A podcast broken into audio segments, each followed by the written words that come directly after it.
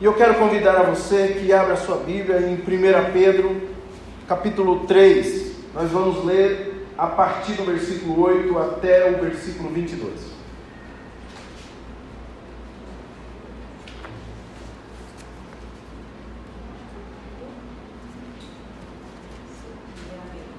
Primeira Pedro 3, a partir do versículo 8 até o 22. Aqueles que encontraram, fiquem de pé, por favor. Vamos ler a palavra do Senhor.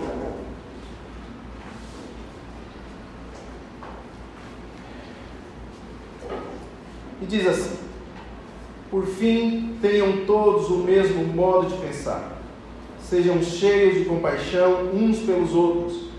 Amem uns aos outros como irmãos. Mostrem misericórdia e humildade. Não retribuam mal por mal nem insulto com insulto. Ao contrário, retribuam com uma bênção. Foi para isso que vocês foram chamados. E a bênção lhe será, lhe será concedida.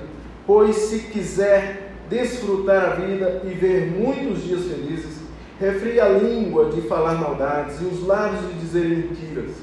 Afastem-se do mal e façam o bem. Busque a paz e esforce-se para mantê-la. Os olhos do Senhor estão sobre os justos e os ouvidos abertos para as suas orações. O Senhor, porém, volta o rosto contra os que praticam mal. Quem é, quem é que desejará lhes fazer mal se vocês se dedicarem a fazer o bem? Mas ainda que sofram por fazer o que é certo, vocês serão abençoados. Portanto, não se preocupem se não têm medo, é, não se preocupem e não tenham medo de ameaças. Em vez disso, Consagre-se a Cristo como Senhor de sua vida. E se alguém lhes perguntar a respeito da sua esperança, estejam sempre preparados para explicá-la.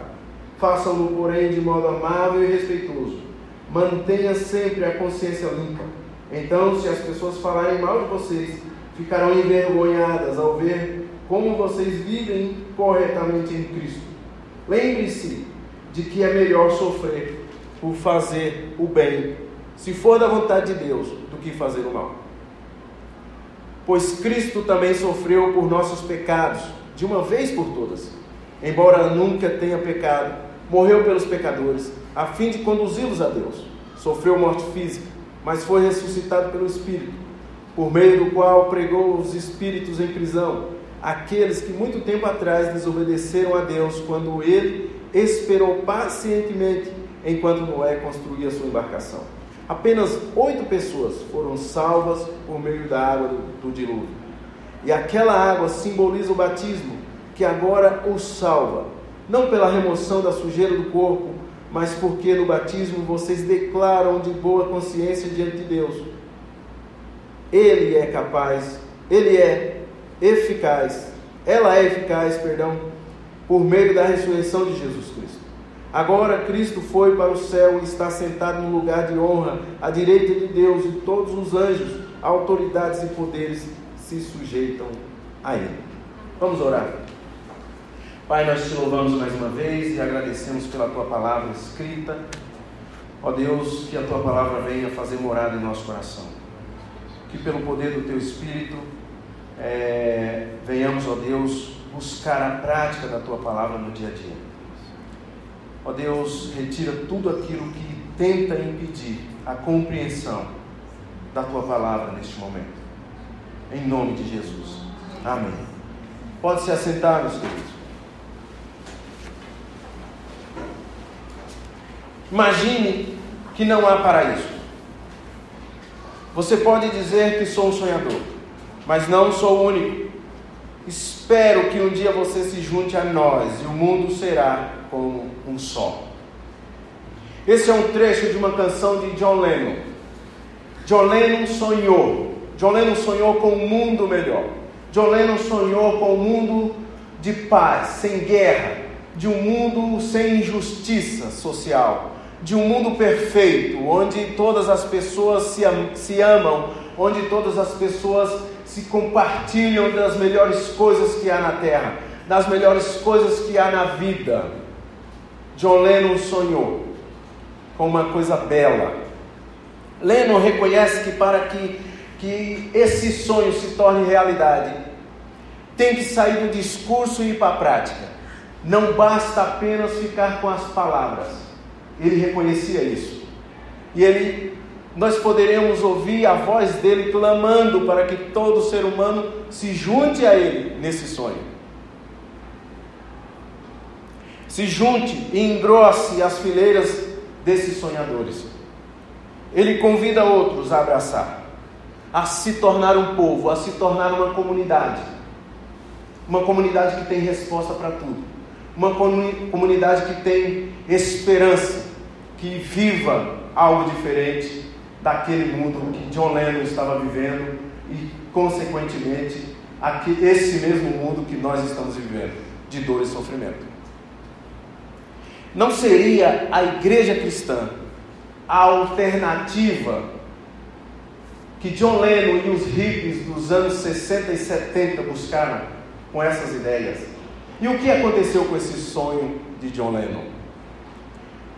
O que acontece é que como quando surgem as perguntas feitas pela humanidade durante toda a história da humanidade, e são perguntas pertinentes nas quais encontra-se, por exemplo, quem somos nós, seres humanos? Do mesmo modo que surgem essas perguntas, a própria humanidade busca a resposta em outras fontes, a não ser no Criador. Por isso o sonho de John Lennon não deu certo.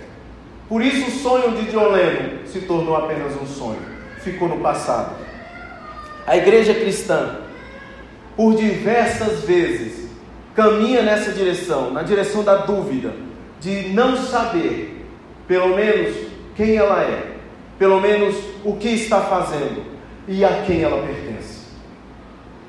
E nós cristãos quando entramos nessa onda de dúvida, de não sabermos quem somos, qualquer coisa serve. Quando o cristão perde a sua identidade, qualquer coisa serve. Somente em Jesus Cristo temos a identidade verdadeira. Somente em Jesus Cristo temos a nossa identidade revelada. Diante dessas coisas, meus irmãos, quero falar sobre três aspectos. Quem somos nós? Para começarmos a entender um pouco sobre nossa história de vida, podemos fazer a nossa árvore genealógica. Podemos buscar nos documentos do passado das nossas famílias. Podemos investigar nossa, os nossos antepassados, os nomes dos primeiros que formaram a nossa família. Isso é muito bom. Podemos buscar, inclusive, os países de origem dos nossos antepassados. Isso é muito bom, isso nos ajuda. Ou talvez podemos entrar em uma tribo urbana, podemos nos juntar a qualquer tipo de tribo urbana e começarmos a andar como eles, a falar como eles, a nos vestir como eles, nos comportar como eles. E a partir de então dizermos: Isso sou eu, somente isso sou eu. Ou podemos ser adepto da direita ou da esquerda e dizer: é pronto, é só isso. Não é isso que Pedro está dizendo. Não é sobre isso que Pedro está dizendo. Pedro está dizendo sobre algo muito mais profundo.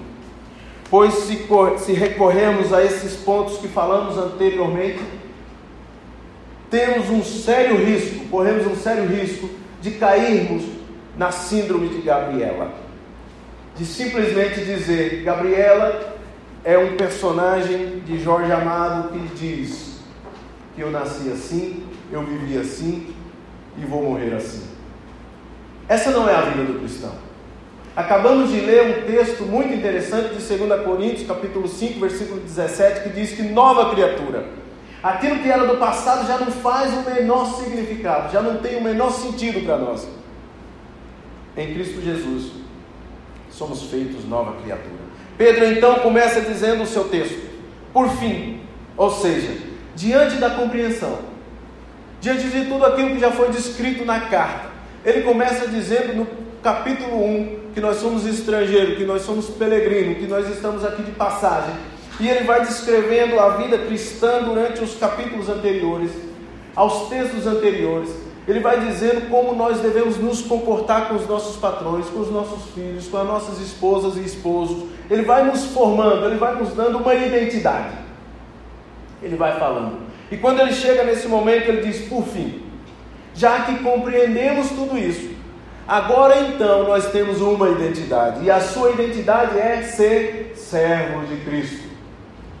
No, no, no, no texto anterior, ele diz exatamente isso.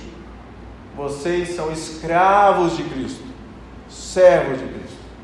Nós que um dia nos arrependemos do pecado, que um dia confessamos Jesus Cristo como Senhor e Salvador da nossa vida, a partir de então, nós temos uma identidade firmada em Cristo Jesus. Nós já sabemos quem somos. E para chegar a essa conclusão de que somos servos de Cristo, é preciso analisarmos um pouco, fazer uma viagem na Bíblia sobre algumas definições bíblicas para o ser humano. O ser humano, em primeiro lugar, é classificado como uma criatura de Deus. Lá em Gênesis capítulo 1, versículo 27, diz assim a palavra do Senhor: Assim Deus criou os seres humanos, a sua própria imagem, a imagem de Deus os criou, homem e mulher os criou. O ser humano foi criado para representar Deus na terra, para cuidar, para governar sobre as outras criaturas. Para, eu gosto mais de para administrar todo o restante da criatura. Mas sabemos que no capítulo 3 de, do próprio Gênesis, que o homem pecou, a humanidade resolveu pecar.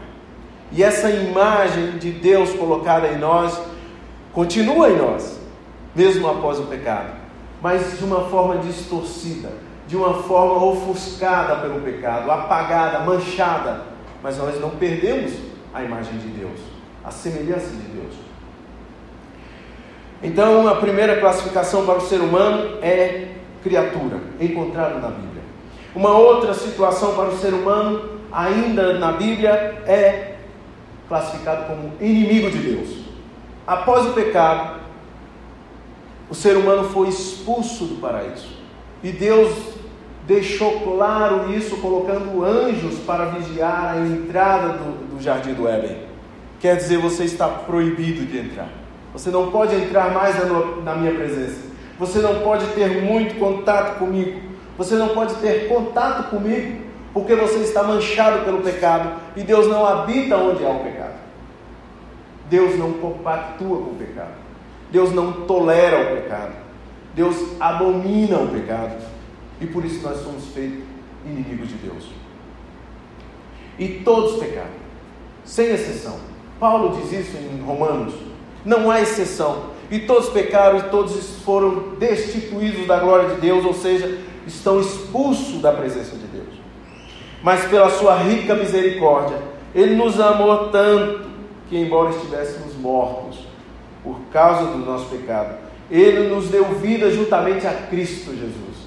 Paulo continua em Efésios, e é pela graça que sois salvos, não é pelos nossos esforços, não é para, para que nós venhamos nos vangloriar, por mais que façamos, por mais que tentemos, pelos nossos próprios esforços, não conseguiríamos reconciliarmos com Deus.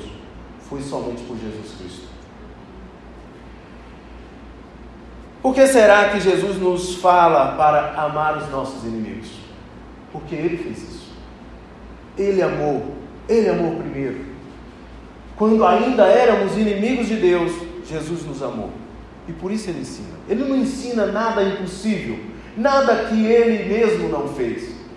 Jesus é o mestre, mas é o mestre dos mestres. Ele veio e fez na prática tudo aquilo que ele ensinou. Ele não pede dos seus discípulos além do que ele fez. E outra, outra classificação para o ser humano, após a remissão dos pecados, após o arrependimento, após a entrega total da vida a Cristo Jesus, nós somos classificados então como os filhos de Deus. Uma coisa é você estar na condição de criatura, uma outra coisa é você estar na condição de filho de Deus. E a Bíblia nos garante isso. Nos garante que nós somos filhos, mesmo por adoção. Veja, E só há uma maneira de você ter a certeza de ser filho de Deus. Em João capítulo 1, versículo 10 a 12, diz o seguinte: Ele veio ao mundo que criou, mas o mundo não reconheceu, veio ao seu próprio povo, e ele e eles o rejeitaram. Mas todos, mas a todos que creram nele e o aceitaram, ele deu o direito de se tornarem filhos de Deus. Somente Jesus, somente Jesus Cristo promove ao ser humano o direito de ser chamado filho de Deus. A Bíblia classifica então, em primeiro lugar, o ser humano como criatura, em segundo, como inimigo, e nós estávamos sob a ira de Deus. Aquele que se arrepende e crê em Jesus se torna filho de Deus, pois ele é o primogênito. Ele é o primeiro, ele é o único com a mesma natureza de Deus. E se humilhou e se entregou por nós, para que nós, mesmo sendo filho de adoção, tenhamos o mesmo direito do filho verdadeiro, da mesma natureza. Quando o cristão não sabe a sua identidade, qualquer coisa serve. Somente em Jesus temos a verdadeira identidade revelada. Em segundo lugar, temos que entender que pertencemos a alguém. A quem pertencemos? É importante ficar claro isso na nossa mente. É importante que todos nós pensemos da mesma maneira, como é recomendado por Pedro. Mas se nós não entendermos o que a Bíblia descreve sobre nós mesmos, aqui nós não iremos pensar da mesma maneira. Então a Bíblia apresenta algumas possibilidades também que a sua vida ou a minha vida pode pertencer ao mundo. Sim, ao mundo. Se você leva a sua vida pensando somente nas coisas do mundo, dando valor somente às coisas do mundo, se importando com o que fulano ou ciclano vai falar de você, se importando com o seu próprio valor, com o seu próprio ego, ou se importando mais com as redes sociais atuais, você provavelmente pertence ao mundo. Uma outra possibilidade é que você ou eu podemos pertencer ainda à carne. Existe essa possibilidade de pertencer à carne, ou seja, a você mesmo. Você é o seu Deus, que foi o que aconteceu lá no Éden virar as costas para Deus verdadeiro e dizer: Eu sou o meu Deus, eu vou me, me governar, eu vou comandar a minha vida, eu só quero fazer os desejos da minha carne, eu vou fazer. Eu vou lutar para atender os meus próprios desejos. Esse é o comportamento de quem ainda pertence à carne. E quando seguimos os desejos da carne, os resultados são os seguintes, de acordo com a Bíblia, Efésios capítulo 5: imoralidade sexual, impureza, sexualidade, idolatria, feitiçaria, hostilidade, discórdias, ciúmes, acesso de raiva, ambições egoístas, egoístas, dissensões, divisões, invejas, bebedeiras, festanças desregradas e outros pecados semelhantes. E a, e a Bíblia em Efésios continua dizendo que quem pratica essas coisas não herdará o reino de Deus. A carne não herda o reino de Deus. E a melhor possibilidade para nossas vidas, nós podemos pertencer a Jesus Cristo. Nós podemos e cremos que já pertencemos a Jesus, a Jesus Cristo. Pedro diz: em vez disso, Consagre a Cristo como Senhor de sua vida. E se alguém lhe perguntar a respeito de sua esperança, estejam sempre preparados para explicar. No versículo 15.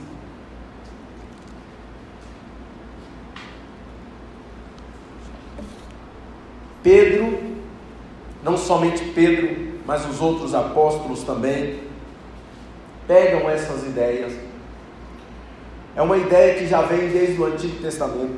É uma ideia que recorre, percorre por toda a Bíblia. E ela fala sobre a necessidade do ser humano se entregar ao Senhor. Cristo é o Senhor.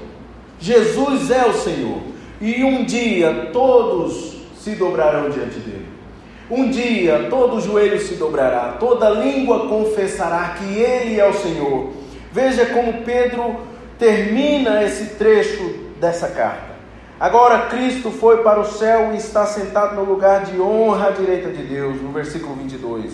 E todos os anjos, autoridades, poderes se sujeitam a Ele. Não somente no dia futuro, na sua volta, mas agora, hoje, todos se sujeitam a Ele. Nada passa desapercebido da, da, da visão de Cristo. Nada passa.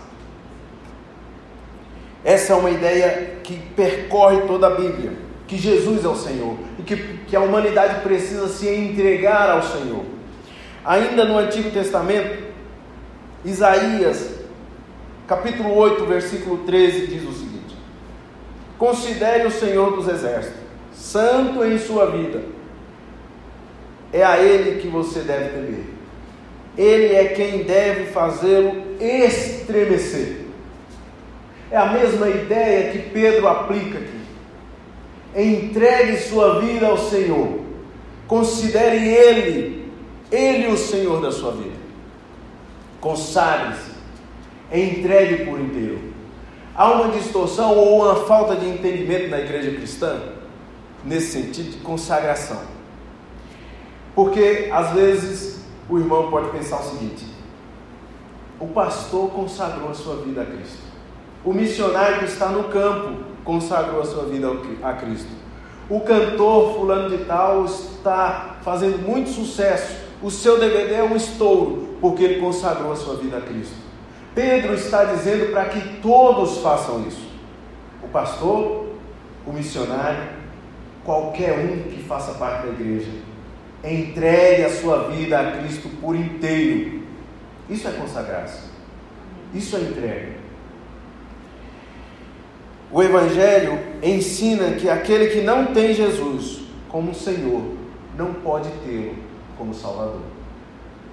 Uma coisa está ligada à outra. Se você tem Jesus como Salvador, você deve reconhecer que Ele é o Senhor da sua vida e pertence à sua vida.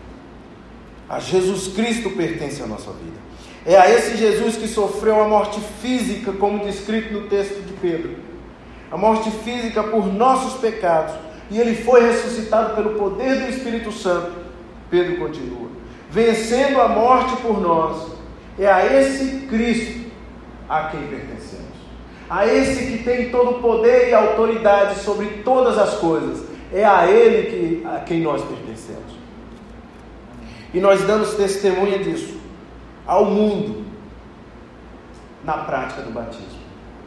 Quando nos batizamos, nós estamos dizendo ao mundo: nós não pertencemos mais ao mundo, nós não pertencemos mais à carne e agora nós pertencemos a Cristo Jesus, nosso Senhor. Quando o ser humano não sabe a quem ele pertence, qualquer Senhor serve, qualquer coisa serve. Somente em Jesus temos o verdadeiro Senhor e Salvador de nossas vidas somente nele. E outra coisa que podemos aprender, meus irmãos, é o que somos chamados a fazer. Então, já que pertencemos a Jesus, somos chamados a vivermos de uma maneira diferente, de uma determinada maneira descrita por Pedro. Veja aí, ter compaixão. Sejam cheios de compaixão uns pelos outros o início do texto fala. Sejam cheios de compaixão. Por fim, tenham todos o mesmo modo de pensar, sejam cheios de compaixão uns pelos outros. Ter compaixão é diferente de ter pena, de sentir, de sentir pena. Sentir pena é uma coisa, ter compaixão é outra. Na Bíblia, Trata-se de uma qualidade divina, tanto divina quanto humana, mas primeiramente divina, porque Deus teve compaixão de nós, os pecadores. E quando nós entramos em contato com essa misericórdia de Deus, quando nós recebemos essa misericórdia de Deus e participamos do reino de Deus, quando entendemos o que é ter compaixão, porque Deus teve compaixão de nós, automaticamente, ou pelo poder do Espírito Santo, principalmente, nós também nos tornamos misericordiosos, que é uma outra forma de apresentar compaixão. E agora, aquele que recebeu a misericórdia deve ser misericordioso. Lembra-se da passagem que Jesus conta sobre o bom samaritano. Ali é ter compaixão. Lembram-se daquela passagem também que Deus que Jesus fala sobre perdoar a dívida. O rei chama um servo e perdoa aquela dívida, e aquele servo encontra um conservo e não perdoa. Esse não teve compaixão. Ele não entendeu a misericórdia. Isso deve ser exercido ou executado ou feito ou aplicado com as viúvas, com os órfãos e com os estrangeiros. É o que a Bíblia nos fala de capa a capa. Devemos praticar misericórdia, compaixão com esses grupos. Agora, Pedro está falando sobre uma igreja, sobre um corpo, uma comunidade. Pedro está falando a mesma ideia que Paulo fala em Gálatas capítulo 6, versículo 10. Por isso, Paulo diz: sempre que tivermos oportunidade, façamos o bem a todos, especialmente aos da família da fé. É importante exercer a misericórdia, a compaixão com os de fora. É importante fazermos isso. Mas se não fizermos com os de dentro, nós negamos a nossa fé. Nós negamos a nossa fé. Principalmente com os de dentro, com os da nossa família na fé. Em 1 João, capítulo 3, versículo 17, João vai além. Diz o seguinte: Se alguém tem recurso suficiente para viver bem e vê um irmão em necessidade, mas não mostra compaixão, como pode estar nele o amor de Deus? João pergunta. Nós demonstramos o amor com atos e palavra, com ações e palavras. Ter compaixão é ser generoso. Pedro continua dizendo: Amai uns aos outros. Sejam cheios de compaixão, amem uns aos outros como irmãos amar uns aos outros. Amem uns aos outros como irmãos. Esse é o mandamento que ele aprendeu com Jesus Cristo. Ele aprendeu com o próprio Mestre. Andando com Jesus, ele aprendeu isso. Em João capítulo 13, versículo 34, Jesus fala: Eis um novo mandamento vos dou, que amem uns aos outros, assim como eu vos amei. Isso é tão importante que a comunidade cristã, que a igreja cristã comece a entender o que é amar uns aos outros, se identificar com o outro, sofrer as dores do, do outro, se alegrar com o outro. É tão importante que Jesus vai além. No versículo 35 de João, de João 13, ele diz: Quando vocês fizerem isso, o mundo saberá que vocês são meus discípulos. O mundo os identificará como os meus discípulos quando vocês amarem uns aos outros. E Pedro então diz que devemos também ser humildes. Amem uns aos outros como irmãos, mostrem misericórdia e humildade. A humildade na nossa cultura, muitas vezes a gente pensa o seguinte: Ser humilde é aquele que não estudou. Ser humilde é aquele que tem poucos recursos. Pobre, aquele pobre que tem poucos recursos. Muitas vezes, há muitas pessoas que não estudaram, há muitas pessoas que não têm recursos e são orgulhosos.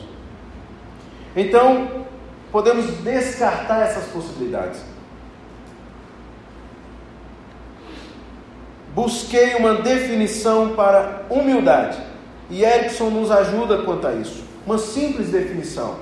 Ele diz o seguinte: humildade é a qualidade de não se considerar mais que deveria, mais do que deveria, não ser excessivamente preocupado com o bem-estar e reputações próprias. Não está tão preocupado com aquilo, com a avaliação que o outro faz. A devemos ter cuidado com o nosso testemunho. Isso é uma outra coisa. Isso é uma outra coisa. Mas naquilo que Deus nos orienta, naquilo que Deus nos encaminha, naquilo que, naquilo que Deus nos direciona, não devemos nos preocupar tanto com aquilo que o outro vai, vai pensar. Se nós temos a certeza de que Deus está nos direcionando, podemos ir à frente. Ser humilde é colocar o outro em primeiro lugar, é amar o outro como a você mesmo. Quem fez isso? Quem fez isso? próprio Jesus. Quem demonstrou isso? O próprio Jesus Cristo. Nós só aprenderemos a ser humildes olhando para Jesus. Nós só aprenderemos a ser humildes vendo Jesus no Evangelho. Nós só aprenderemos a ser humildes copiando Jesus. Paulo diz o seguinte, escrevendo aos Filipenses: Não sejam egoístas nem tenham, não, não tentem impressionar ninguém. Sejam humildes e considerem os outros mais importantes que vocês. Não se preocupem apenas com os próprios interesses, mas preocupem-se também com os interesses alheios. Tenham a mesma atitude demonstrada por Cristo Jesus, que, embora sendo Deus, não considerou ser igual a Deus, fosse algo que, algo que se devesse se apegar. Em vez disso, esvaziou-se a si mesmo, assumiu a posição de escravo ao nascer como ser humano. Quando veio em forma humana, humilhou-se e foi obediente até a morte e morte de cruz. Quer ser humilde, quer aprender a ser humilde, olhe para Jesus. Aprenda com Jesus.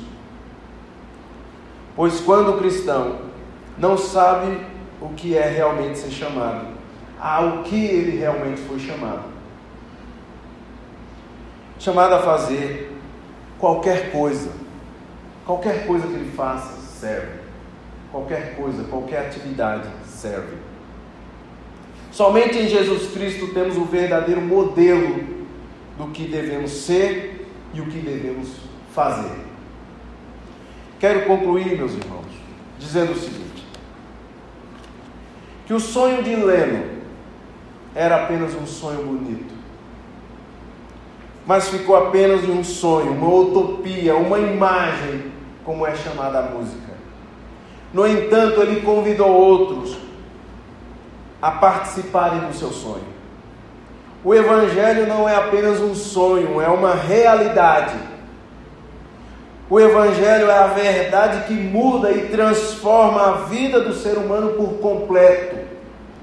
E assim como o Leno convidou outros a participar do, daquilo que era um sonho fadado ao fracasso, eu hoje os convido a participar da verdadeira luz, da luz do Evangelho. Verdadeiro. Entregue-se a Cristo Jesus. Viva nos padrões de Cristo Jesus.